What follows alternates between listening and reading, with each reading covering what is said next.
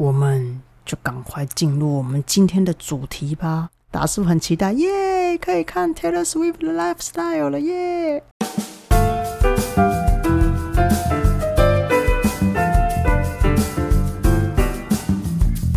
欢迎来到 Happy Halloween，我是想要突破舒适圈、正在发展新职业、发现艺术新趋势的室内设计师，转做风格师的 Win。今天是自说自话系列的 Win Win 说 Taylor Swift 的 lifestyle 与居家布置学。没错，今天的主角就是 Taylor Swift，就是那个 Shake It Off，Shake It Off 啊啊，Shake It Off，Shake It Off 那个 Taylor Swift，You know，我真的蛮白痴的哈，一开场就让人听到鸭子在叫。这一集的前半段我会介绍一下 Taylor Swift 这个人，然后还有他的生活风格。后半段呢会介绍一下它的居住空间、空间用色、元素等等，跟它的设计比较有关系的。然后如果说你想要学习或是更仔细的了解 Taylor Swift 的居家风格的话，你可以搭配着 YouTube 的影片。到时候在节目介绍底下我会附上 Taylor Swift 的呃影片连接，或者是说你们可以搜寻我的 Facebook 或是 Instagram，我上面都会贴。然后光看画面，我觉得你们收获应该会很好。那英文听不懂没关系的，我觉得最主要是看那个画面感，然后搭配着 podcast 听这样子，我觉得你们应该可以学习到蛮多东西的。然后这一集呢，节目最后会有个 bonus，所以呢，有听完节目的人有福啦。好吧，来吧，我们今天直接开始，因为今天的东西内容很多，所以我们就不多说废话啦。首先呢，Taylor Swift 他的全名不是叫 Taylor Swift 哦。它的全名叫做 Taylor Edison Swift，然后美国人的名字呢，其实中间都会有一个 middle name，那这个是很常见的，所以我稍微花一分钟讲一下维基百科大家都查到的东西。大家都常常听到有一些女艺人是男神收割机嘛，对不对？但我个人觉得呢，Taylor Swift 她是个奖杯或奖项的收割机，她曾经获得十一项格莱美奖，三十二座全美音乐奖。二十三座告示牌音乐奖，其他的奖项我就不多说了。你看看，光是刚刚上面那三项大奖，是不是都超厉害的？那他九岁的时候呢，就发现他对音乐剧非常有兴趣。但在他十岁的时候，他就变心了，他喜欢上了乡村音乐。于是呢，他十一岁就登台表演，然后十三岁就开始会自己创作歌曲。你看，你们想想看，你们十三岁的时候在干嘛？我十三岁的时候还在老师好跟妈妈咋抠啦，所以你看他十三岁的时候会这样，是不是就很厉害了？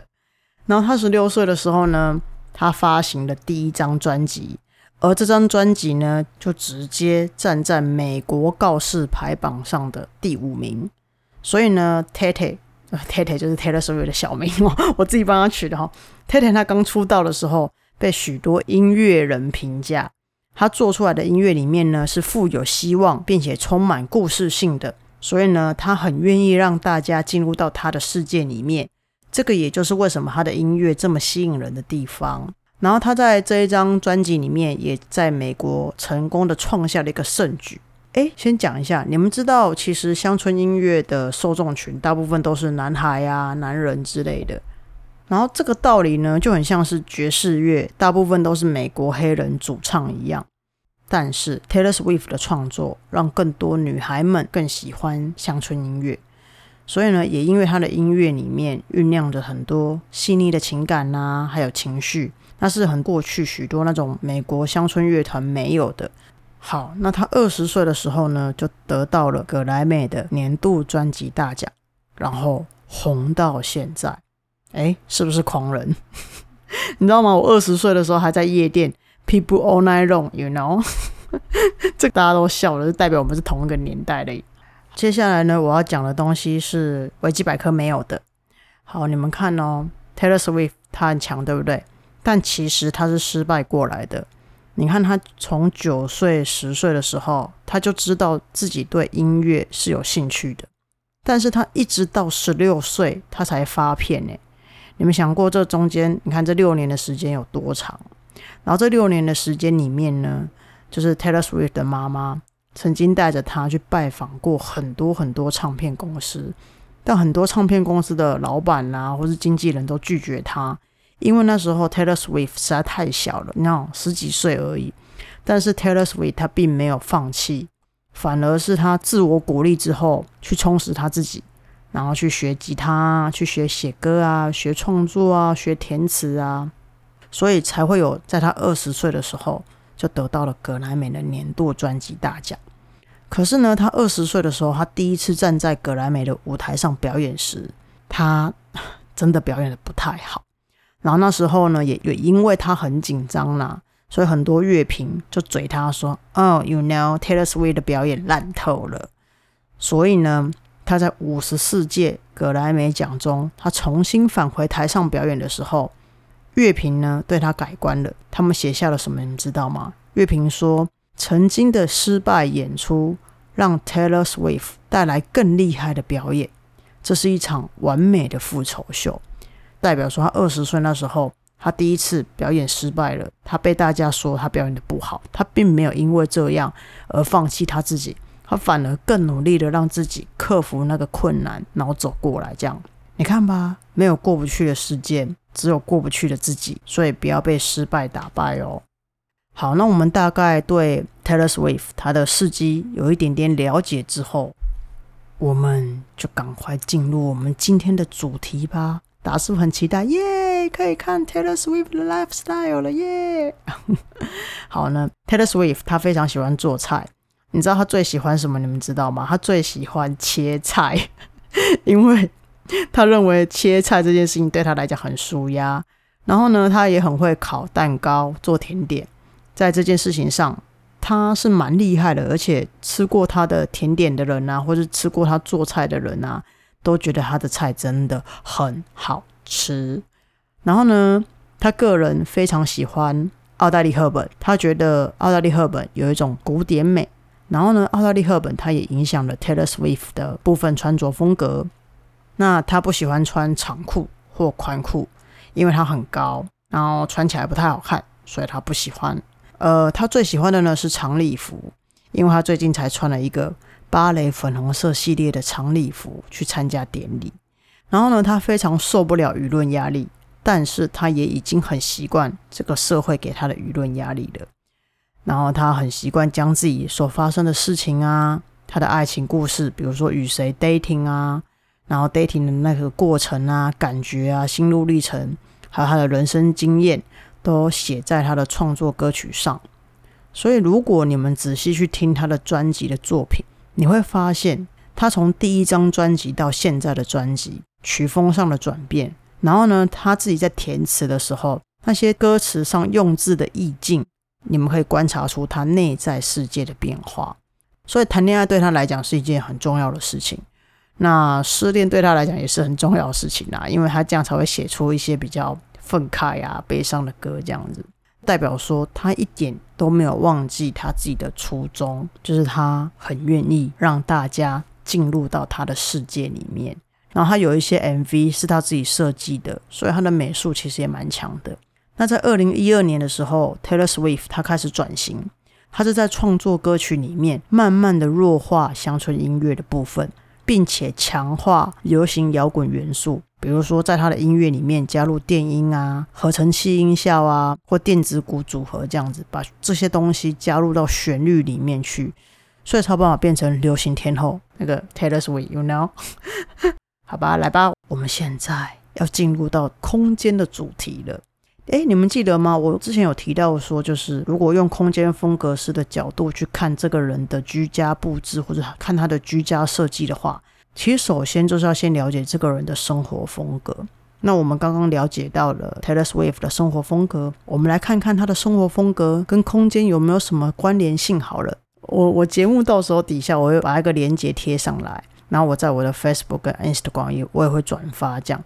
那这一篇的这个影片，它专门就是在介绍 Taylor Swift 的一些呃生活风格啊，然后他是直接到他家里面去取景的。所以我才有机会去看到他家的样貌，然后来跟听众朋友们分析他这样子。所以你们等一下，如果有兴趣的人，可以去搜寻一下这支影片，你们去看一下，就是它里面的风格跟布置，然后都搭配着我的 podcast 听，应该会蛮有收获的，算是一个呃课程学习吧，我觉得。那我们直接开始吧。首先，他家的外墙是白色的墙板，我跟你说这个很正常，没有什么好大惊小怪。因为美国人的家在非大都会的城市里面，大多都是这种木屋系列的造型，所以白色外墙肯定是美国人的首选。好，那接下来就特别了，他家的入口处是黑色井格状的一个门片哦，然后井格状里面还有镶着轻玻璃这样子。诶，我觉得跟他一样，非常有个性的样式。然后黑色同时也象征着权威、个性、高雅。然后当你进屋之后，你的目光一定会被你这个眼前的白底粉紫色系列的墙面所吸引。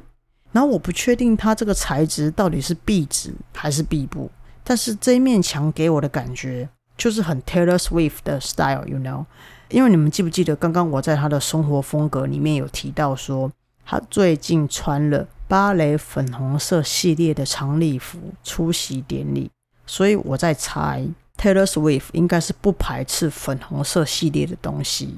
然后这面墙呢，除了是迎接入口进来的人的第一个视觉之外，要通往其他空间都得经过这一面墙。比如说去楼上啊，去厕所啊，去厨房啊，去餐厅啊，去客厅啊，你都会看到这一面墙。所以这面墙实在是太重要、太显眼了。所以呢，在这一面墙上做文章，完全可以展现出你的个人特色。我觉得这个是他非常非常聪明的选择。然后你们仔细往 video 里面看，这面墙上左边挂着十二幅金边框、黑底衬出的黑白照，用十二宫格的方式把它挂在墙面上。这个手法的优点呢，是在于它可以将花俏的底图，记不记得我刚刚说的白底？粉紫色系列的墙面的这个底图排出井然有序的画照。其实你们可以想象一下，如果它的底部是花俏的样式的壁纸，然后挂画的方式又是比较随意式的摆法，这样整体视觉看起来就会很凌乱。可是呢，他非常聪明，他选择用了花俏式的样式壁纸，但是它的摆法是比较井然有序的，这样刚刚好可以让画面看起来比较协调一点，比较 balance 一点。而且你们记不记得我刚刚说的，它是金边框的画框，然后呢，它是黑底，刚好这个黑底与入口处的门，记不记得我们看我刚刚说那个大门，它的门框是互相呼应的颜色，这样。所以如果带入我的个人观点去描述这面墙的话，我觉得其实这面墙已经可以去判定 Taylor Swift 这个人的个性了。这个空间告诉我说，嗯，Taylor Swift 虽然是高雅、古典、精致又细腻的女孩儿。但是我也是很有个性的哦，我很酷，只是我的猫更酷。哎呦，你们不要问我说为什么我会知道啦，因为我学过空间心理学啊，而且我通灵也很准的。开始乱讲有没有？没有啦，其实这就是空间风格师的独到眼光啦。OK OK，反正以后会教你们，赶快往下走，不然就真的讲不完整个空间了哈。反正呢，一进屋之后的右手边就是 Taylor Swift 的写歌房。在这个写歌房里面，中间有一架木质钢琴，然后呢，旁边有一个展示柜，还有一个粉红色镶着金边的单椅。你看，粉红色又出现了。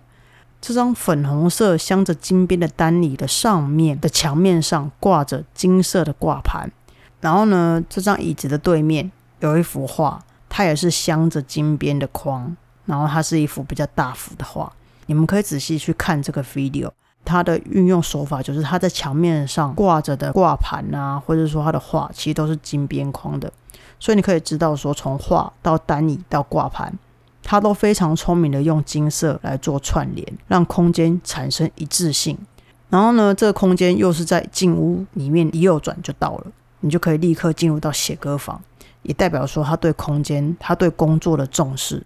所以，如果你一有灵感，你也可以立刻进到屋内，就冲去写歌房里面写歌，把你的脑中里面的旋律立刻写下来。我觉得动线非常的好哦。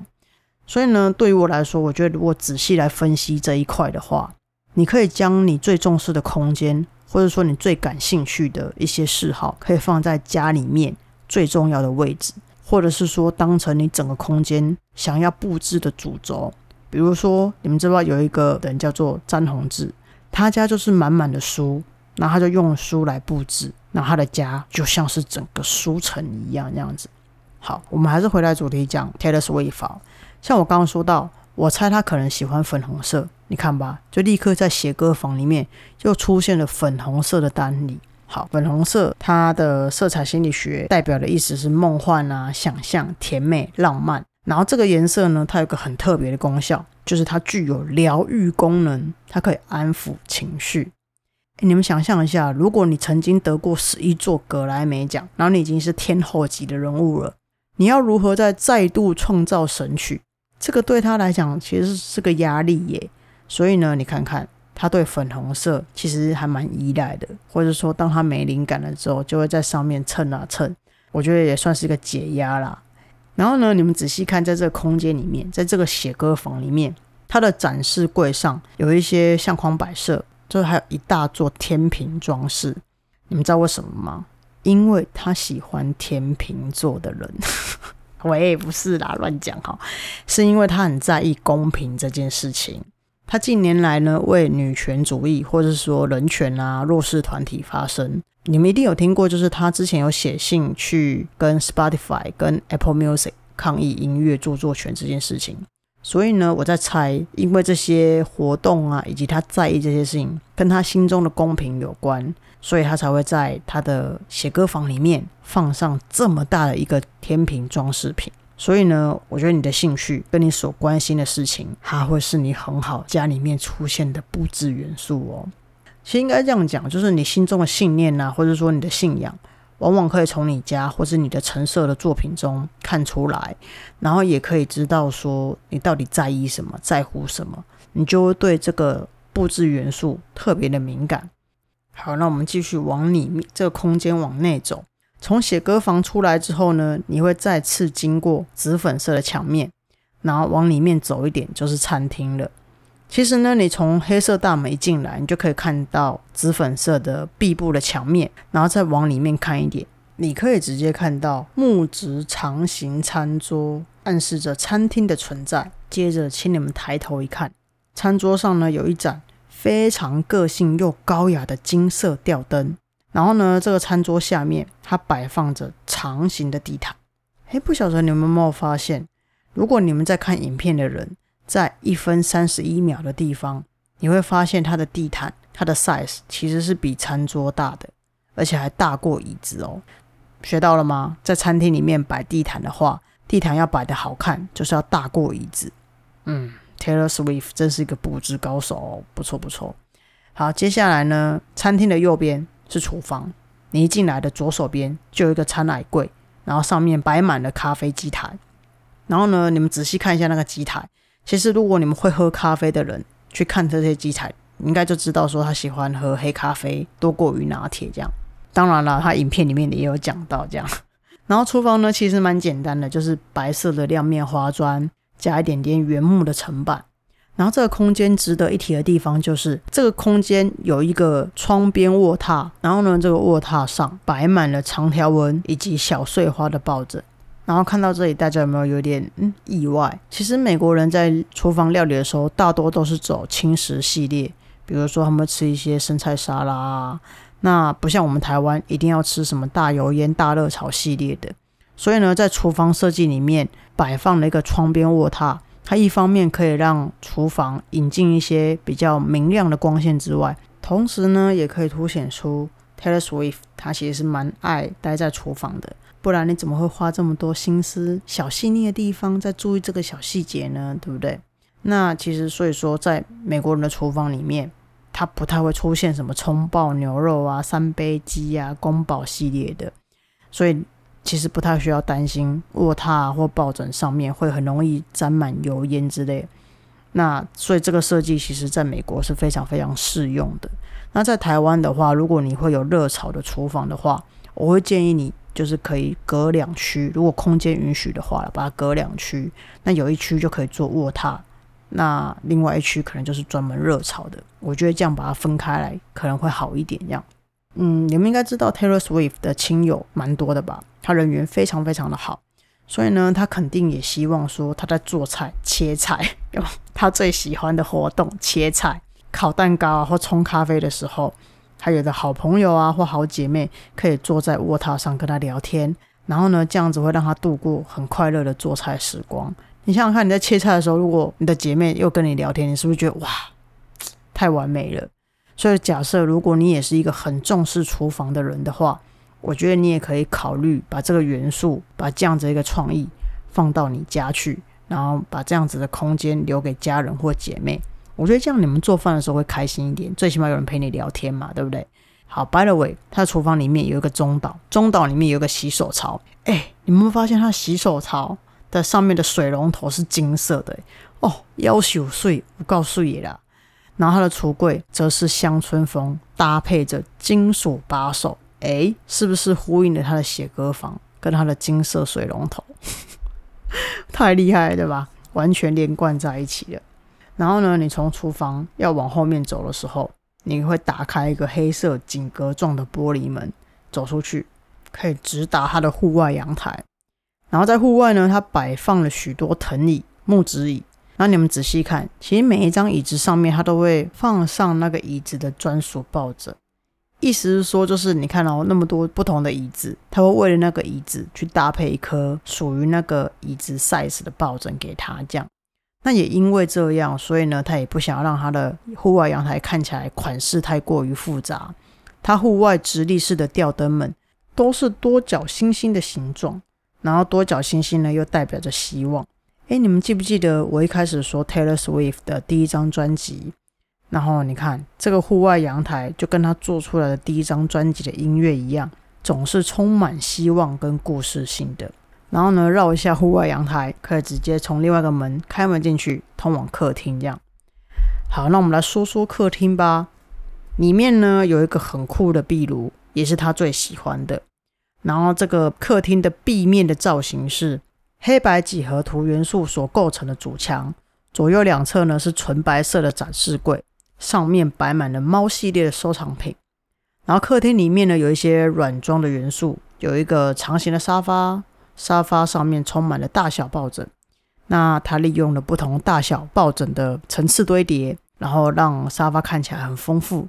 也就是为什么这个沙发让人家看起来很想贴上去的感觉，这个是非常重要的布置手法哦。然后呢，它旁边还有一张单人沙发，它搭配着金色的边机以及木质茶几。那你们可以仔细看这个客厅的光源主要组成，它只有部分来自于天花板。非常非常的少，那主要光源呢，可以看得出来都是台灯系列的，因此他特别选择了一个非常非常有特色的黑底白花的陶瓷座灯，所以你可以仔细看这个台灯，它其实它是比较巨型一点的，然后他还用心挑了两座黑白组合的精致远端柜跟造型椅，你们有没有发现这个空间它是由黑跟白主要去构成的？他为了就是要让这个客厅看起来更具个性化，然后呢，你们可以仔细看一下客厅里面，它其实摆满了一些香氛蜡烛。你们知道吗？味道其实对老外的生活来讲非常非常的重要。家里除了要素席之外，味道也要香才可以。所以呢，如果你们想要学习一下老外的生活风格，记得今天起客厅啊、房间都可以摆一下香氛蜡烛。好，我们刚刚节目一开始有提到今天的 bonus。OK，bonus 来了，怎么样得到 bonus 呢？请在 Facebook 的本集贴文底下留言，你们在 Taylor Swift 的客厅里面找到了几个香氛蜡烛。好，那有留言的人呢，我会在六月份的时候会抽出五个幸运儿，然后送出我写的热腾腾的新书给你们。当然，没错啦，五月底我的新书即将上架。你们呢，可以在各大通路买到，实体店面或者是网络书店都有。书名是《风格师给你居家空间布置八十五法则》，王雅文、温望著。对，王雅文就是不然我啦，但是拜托不要叫我全名，大概哦，这个家族里面的长辈才会这样叫我。而且叫我全名时，我就觉得我要被挨揍，你知道吗？我就要被挨骂了。所以你们还是叫我 Win 就好了。我觉得这样我会比较亲切一点。好啦，那为什么我这一集会首选 Taylor Swift 来说这支影片呢？因为对于我来讲，他的家其实充满了六感，视觉啊、听觉啊、嗅觉、味觉、触觉，什么都有了。那这个家也足以代表说 Taylor Swift 他这个人的个人个性啊与个人魅力。然后以及他想要去表述他心中强而有力的那个信念，这样都在这个空间里面表现出来了。那或许你说不上来说，哎，这个空间它到底是什么风格？但是这个就是他呀，空间里面就有他的个性，空间里面就有他喜欢的颜色，空间里面就有他喜欢的元素以及气味。然后在这个空间里面呢，他用的一些设计也都很统一，比如说白墙啊、木头啊、金边啊、黑与白的个性撞色，以及不同大小的抱枕啊。然后我觉得这样子组合，足以显示出一个这个空间主人他其实是一个非常非常有品味的人。然后他的个性也是一个高雅、古典、精致、自然又细腻的女孩儿，并且带了一点个性，对不对？那这也是很真实的她呢。我觉得你们可以去看看影片。然后你们可以仔细的去看他回答问题的每一个表情。他在回答问题的时候，当他说到他想要的答案或者他很开心的答案，他是真的发自内心的笑，然后代表他真的很真实也很自然。所以这就是为什么这么多歌迷朋友或者这么多粉丝爱他的原因吧，对不对？那也是因为他够直，所以他才敢写信去骂 Apple Music 啊，对不对？好了，最后。送上几句 Taylor Swift 的经典名言，就当做是今天心灵鸡汤的部分来做个收尾了。他说过一些话，我觉得蛮有道理，我就把它写下来了哈，跟大家分享一下。想要停止生活中的 drama，很简单，封锁那些戏精的电话，活着简单快乐就是一件很好的事情。如果你生命要消耗在某个人的身上，而让他去榨干你的话，请你赶快离开他。你将会活得更好，除非呢，你本身就喜欢 drama，或者本身就喜欢被消耗。然后这个是第一个。第二句话呢是别被内心的恐惧所控制。我们必须要勇敢的生活，才能够感受到生命。这句话讲的真好。好，第三句话是什么呢？第三句话是别让外界的意见影响了自己对生活的选择以及价值。学习拥有真正想要的自我价值。是很重要的一刻。好，最后一句是：当你伤害了一个很重要的人时，道歉不会有任何损失。你只要道歉之后，你就可以继续前进。不要为自己找任何借口。学习如何真诚的道歉，就可以避免破坏友谊中的信任。好心灵鸡汤部分分享结束。所以，如果这一集的目的是什么，你知道吗？如果你想要解析一个人，就请我去那个人的家里面，帅哥风格师到你家，自己命名有没有？然后利用空间神准式的预测去预判断一个人的个性，这就是我的专长。这一集整个 conclusion 歪掉不？好啦，如果你喜欢这个系列的。拜托你写信给我或留言给我，因为要去研究名人的 lifestyle 或是居家布置学，它其实它是需要我花上一整天的时间去做功课的。所以你告诉我的话，它会成为我去继续研究这个系列的动力，因为它真的要花很多很多时间去做功课。我会建议你们搭配着影片看呐，因为这样你们才能够真正学到东西。那我的意思是说，就是如果喜欢这个系列的人比较少的话。那我当然就会少做这个系列的喽，因为毕竟你知道吗？我准备这个系列可能就要花三倍的时间。好，那我今天要结束喽。如果你跟我一样想要突破舒适圈，想要做点不一样的改变，也想要自己的 lifestyle 的话，欢迎继续追踪我的节目哦。谢谢大家收听，我们下次见，拜拜，撒由那那。